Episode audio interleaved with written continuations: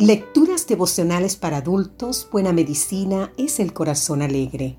Cortesía del Departamento de Comunicaciones de la Iglesia Dentista del Séptimo Día Gascue en Santo Domingo, capital de la República Dominicana.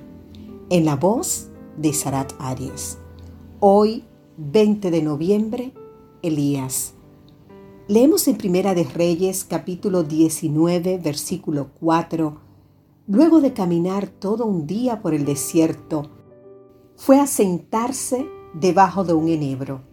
Entonces se deseó la muerte y dijo, Basta ya, Jehová, quítame la vida, pues no soy mejor que mis padres. Los capítulos 17 y 18 del primer libro de Reyes contienen un abundante registro de milagros, milagros portentosos en los que Elías es protagonista. Acude por dirección divina al arroyo Kerit, donde hay agua suficiente y el alimento que le proporcionan milagrosamente los cuervos. Segundo, observa junto a la viuda de Sarepta y su hijo cómo sendas porciones de aceites y harina se hacen milagrosamente inagotables. Tercero, ruega a Dios por la resurrección del hijo de una viuda y Dios le devuelve la vida.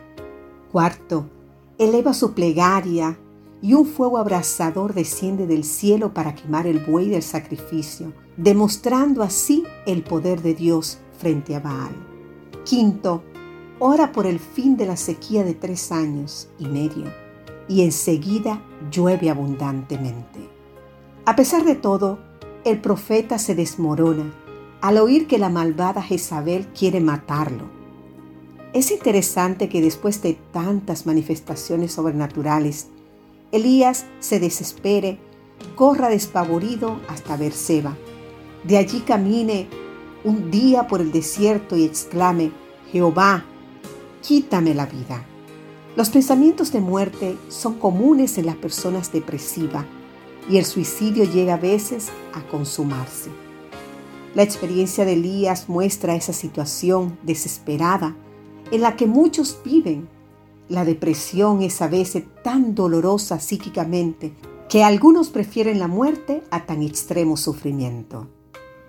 Una vez más, vemos el cálido una vez más vemos el cálido toque del amoroso Señor sobre Elías. Tras su petición de muerte, Dios conduce al profeta a la sanidad total mediante su ángel que facilita alimento, descanso, ejercicio y los mensajes divinos. El clímax está en el encuentro directo con Dios, quien se presenta ante Elías en la sencillez de un silbo apacible y delicado. Es de entender que cualquier temor, ansiedad, duda, tristeza o desesperación que el profeta pudiera albergar desapareciera con la presencia del Creador.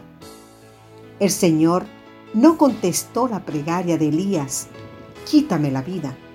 Por el contrario, se la preservó y le concedió además el privilegio de pasar a la gloria sin conocer jamás la muerte.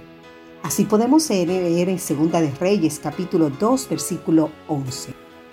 Querido amigo, querida amiga, si alguna vez experimentas desesperación, piensa en Elías. Sí, tuvo que sufrir tensión emocional, pero Dios lo sacó de ese pozo y lo llevó al cielo. Dios te ama a ti tanto como a Elías y también ofrece una solución a tus problemas y el don de la salvación eterna. Si estás dispuesto o dispuesta a aceptarlo como tu Señor y Salvador. Amén.